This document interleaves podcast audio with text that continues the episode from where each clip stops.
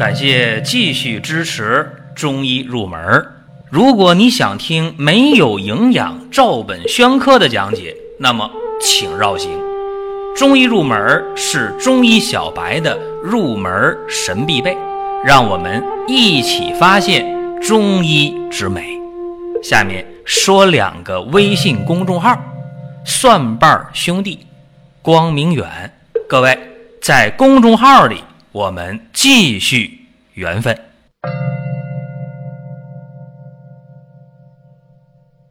今天和大家伙儿呢讲讲黄芪啊，讲这味药。说黄芪这味药干啥呢？到底多大用量好？对于疑难杂症，有的中医呢特别喜欢开黄芪这味药。所以大家就好奇就问，这一问呢，我就打算讲一期节目。而且说实话啊，在春节前这段时间，将近有二十天吧，咱节目也没有更新了，大家就催更啊，催得特别厉害，网站也催更。那么今天啊，咱们就录这么一期，也是在二零二零年鼠年的春节前啊，应该呢也就这么一期了啊，大家呢。可以听，可以呢评论啊，或者说有什么想听的，大家也可以继续来问。有的时候大家听这音频啊，就会问一些问题，说：“哎，什么什么活动我能参加吗？”大家得看一下你这个音频上传的时间啊，那写的很明白。因为我们这专辑呢，跨度几年的时间啊，一五年、一六年、一七年、一八年、一九年啊，现在呢，二零二零年了。这个整个音频呢，跨度都六年的时间了，所以说大家听的时候多看一下音频上传的时间，这样的话就能跟上节奏啊，不至于说跑偏了。既然今天讲的是黄芪呀，这味药呢，李时珍对它的评价特别高，叫补药之长，就是说在补药当中，这是排第一位的。黄芪啊，以前我在视频当中给大家讲过，我说这味药呢不便宜，然后有人马上反驳说那黄芪不贵，那如果说你买那黄芪的品相不够啊，那当然它不贵，好的黄芪，嗯，价格一点不低，就像以前我讲陈皮一样，我说好的陈皮入门的都得一块钱左右啊，人民币一块钱左右那一克，有人反对了，不对，我买那陈皮。啊，一毛多钱一克，两毛钱一克，三毛钱一克，你得看看你买那陈皮是什么样的，对吧？叫陈皮嘛，那就是橘子皮，那跟陈皮差的不是一点两点，味道啊、颜色呀、厚度啊、挥发油含量都不一样。我讲的还是入门级的啊，新会陈皮好一点的，呃，零售价一克都会达到两块钱左右呢，对吧？好了，咱们言归正传，讲黄芪。黄芪味甘，性微温，入脾经，入肺经。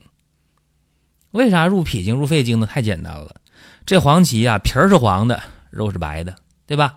黄颜色，五色对五脏啊，黄颜色入脾胃嘛，白色呢入肺，是吧？而且这黄芪呀，大家要知道，它是入表实胃，表面的表。防卫的卫，入表实胃，是生阳补气之圣药啊。生黄芪生发之性要强一点，生阳举陷啊，这大家注意。这制黄芪呢啊，制黄芪啊，治黄芪它的补中气、益元气、温三焦、壮脾阳、利水肿，同时还能生血生肌。还能排脓内脱，所以它这功能比较强大。黄芪用量呢，入门级的常用的量，就大家刚一学中药啊，刚一开方的时候啊，刚当中医那会儿，一般用黄芪十克、十五克、二十克了不起了。其实呢，在临床当中，这黄芪的用量可以达到一百二十克。啊，用的量大，用到一百二十克。说大剂量是多少呢？大剂量三十克、五十克、四十克、六十克，啊，算大剂量了。个别的时候用到九十克、一百克、一百二十克。所以这个要结合病情，结合具体的经验啊，这非常重要。说到黄芪，就不得不提一个非常有名的方叫玉屏风散。现在呢，到药店可以买到一个成药啊，叫玉屏风颗粒，啊，这些干嘛的？大家说固表止汗，对。平时呢吃这个啊，可以说是预防感冒嘛，对吧？因为表虚就容易胃外不顾，就容易外来的风邪寒邪就进来了，是吧？风寒感冒。所以呢，西方医学称了，你这玉屏风散就是中药的免疫球蛋白。那我们用中医的思维去分析，干嘛呢？玉屏风散就今天买的成药。玉屏颗粒呀，这里边黄芪、防风、白术是吧？这个黄芪得防风、疏散之力而不练邪，防风得黄芪固表之力而不散泄，这是玉屏风散啊。这黄芪和防风之间的这个配伍，它有这么一个意义。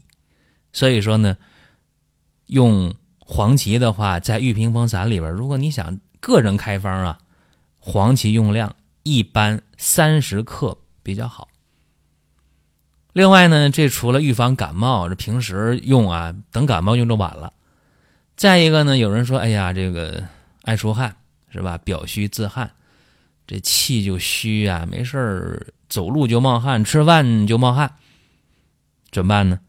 也可以用玉屏风散，平时用是没问题的。那么再一个呢？阴虚盗汗也可以用黄芪，但是黄芪量可就大了，啊，是其他方内用药的二倍啊，翻番的用量。治阴虚盗汗有一个很有名的方嘛，就刚才我讲当归六黄汤啊，啊，这个两个方说了，一个是阴虚盗汗的，一个是表虚自汗的，同时也能预防感冒啊，就是玉屏风散。再一个，黄芪有。利水消肿的作用，这怎么说呢？《金匮要略》当中啊，有一个防己黄芪汤。这个黄芪用量三十克，这效果很好，因为黄芪它能补肺气嘛，温三焦、壮脾阳、利水肿啊。所以说防己黄芪汤啊，尤其今天用这个方治下肢水肿，效果特别好。你说它有下肢静脉曲张吗？没有。啊，你说他是，呃，肾病啊，心脏病导致的下肢水肿也不是，啊，就是老年人他那个下肢静脉回流不好，静脉瓣儿关的不严，啊，就导致下肢水肿。早起的时候没事儿，到了晚上到下午了腿就肿了，就用这个啊，防己黄芪汤效果还不错，这是一个经验。还有啊，就是大家可能要问了，说那你黄芪？在补中益气汤当中，这用的不挺好的是吧？治疗那个脏器下垂呀、胃下垂呀、子宫脱垂呀、脱肛啊等等等等，啊，不是可以用这个吗？用补中益气汤吗？其实大家有的时候啊想问题就一根筋，这肯定是不对的啊！你说中气下陷就导致了脏器的下垂，对。但是你得考虑为什么中气下陷，还得往前考虑。有人是暴饮暴食啊，对吧？那你不见得就一定是补中益气汤，那你可能没准用保和丸为主呢，对吧？然后加上补中益气汤，可以这样。再一个呀，就是说真的是用补中益气汤的时候治疗这个脏器下垂，注意了，注意啊，就是黄芪要用什么呢？要用炙黄芪，用炙黄芪。用量呢，三十克到四十克，啊，这是一个经验。为什么？因为制黄芪补中气、益元气、温三焦、壮脾阳、利水肿、生血生肌、排脓内脱啊。前边的补中气、益元气、温三焦、壮脾阳，对吧？这就是制黄芪要比生黄芪的那种光生阳举陷的作用要好得多了，对吧？所以说，脏气下垂的话，用制黄芪。另一个大家可能又会问啊，说不对，你还有一个方没说呀？补阳黄五汤你咋不说呢？脑中风半身不遂呀，对吧？用补阳黄五汤啊。是补阳黄五汤，不但治疗半身不遂，还能治疗痿症，是吧？肢体痿弱不用啊，痿症，这确实可以用黄芪，用多少呢？注意了，一百克、一百二十克都行，起码从九十克开始用。但这方可不便宜，对吧？黄芪今天不便宜了，好黄芪啊，你用到一百二十克，那那挺贵，这一副药那就二百多块钱。那没办法，因为你要疗效嘛，对吧？但是并不是说你所有的半身不遂，你你都用补阳换骨汤啊，这是错的。起码得是那个脉弱无力呀，是吧？非常非常弱的那个情况，才能菌补元气嘛。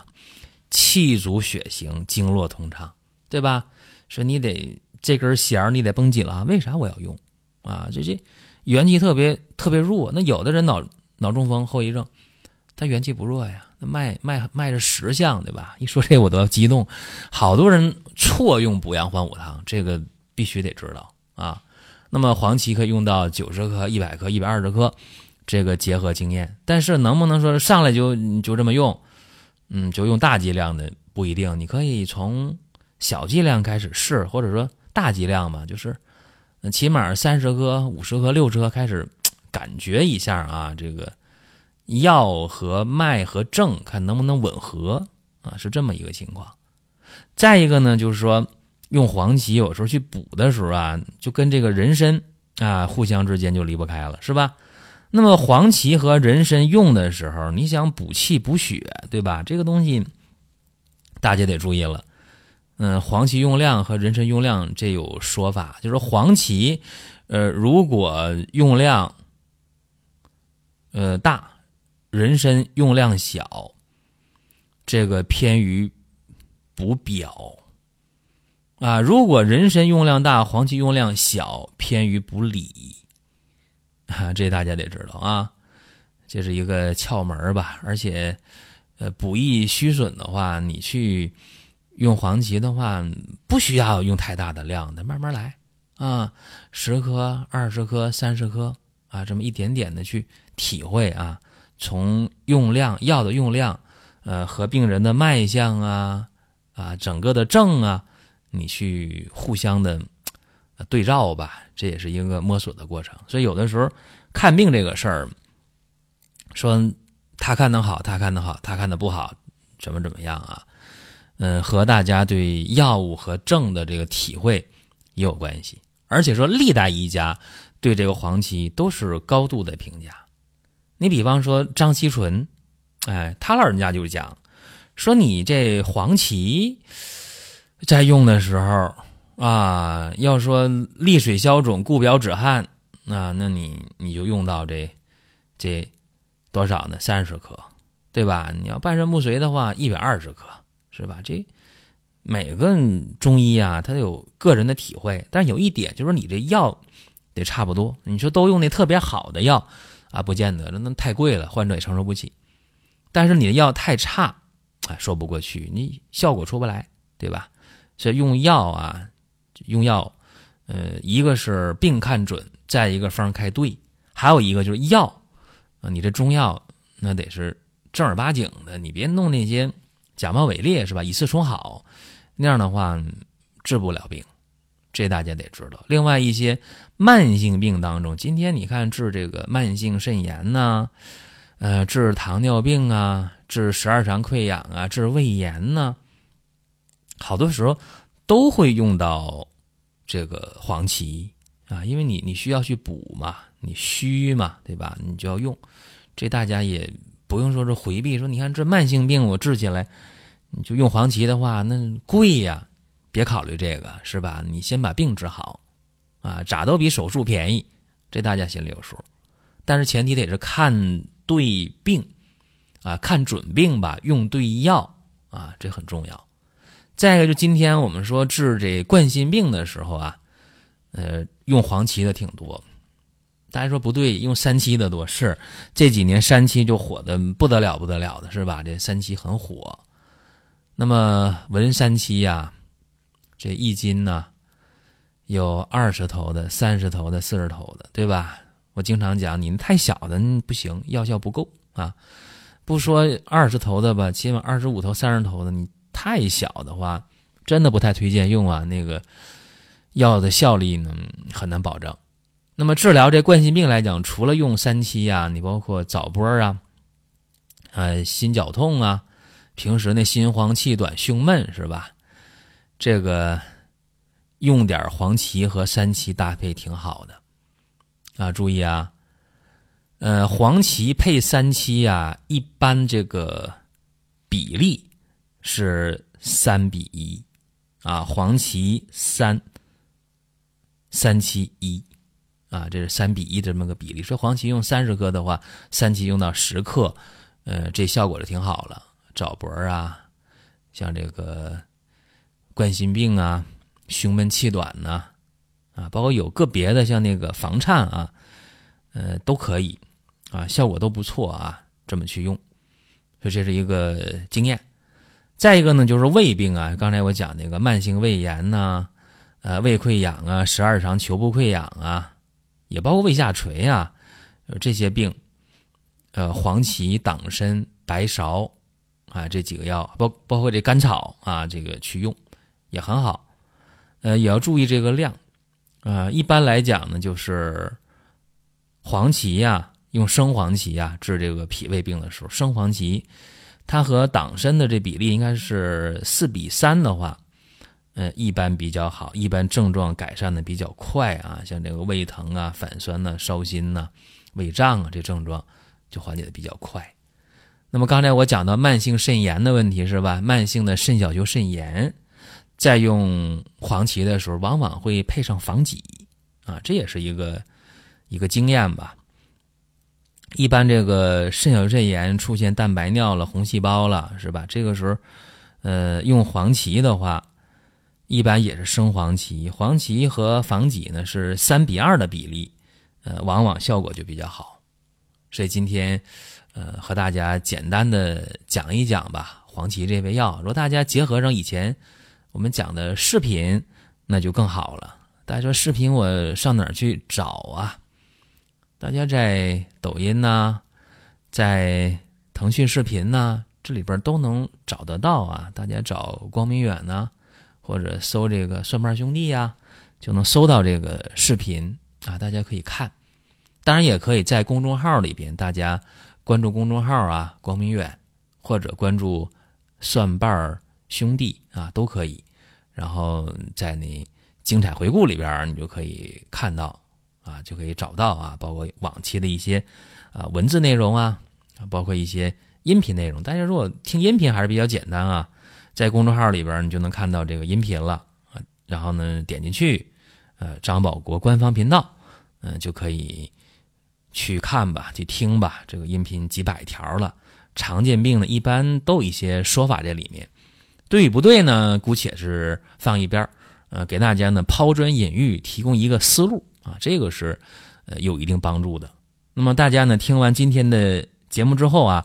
有什么想说的、想问的，可以在音频下方留言，也可以关注公众号，然后我们去互动啊，都可以。好了，各位，今天就讲这么多，下一期接着聊。